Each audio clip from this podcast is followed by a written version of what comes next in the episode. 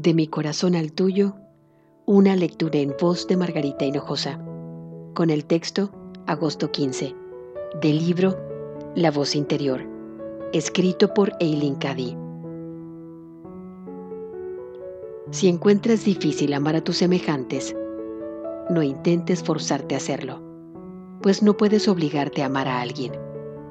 Pero cuando me busques y me pidas ayuda, pondré en ti la semilla del amor en tu corazón.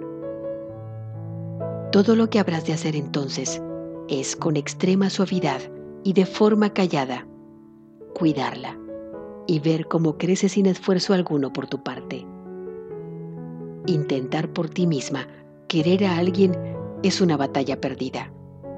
Comprobarás que cada uno atrae a su igual y de manera muy natural te sentirás más atraídas por unas personas que por otras.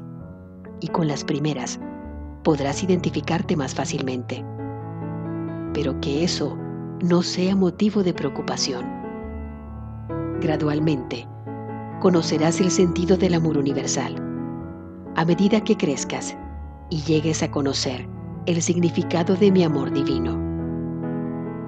Deja que se abra en ti de un modo natural sin hacer ningún esfuerzo. Ten tan solo un profundo anhelo interno de amar más. De mi corazón al tuyo, una lectura en voz de Margarita Hinojosa.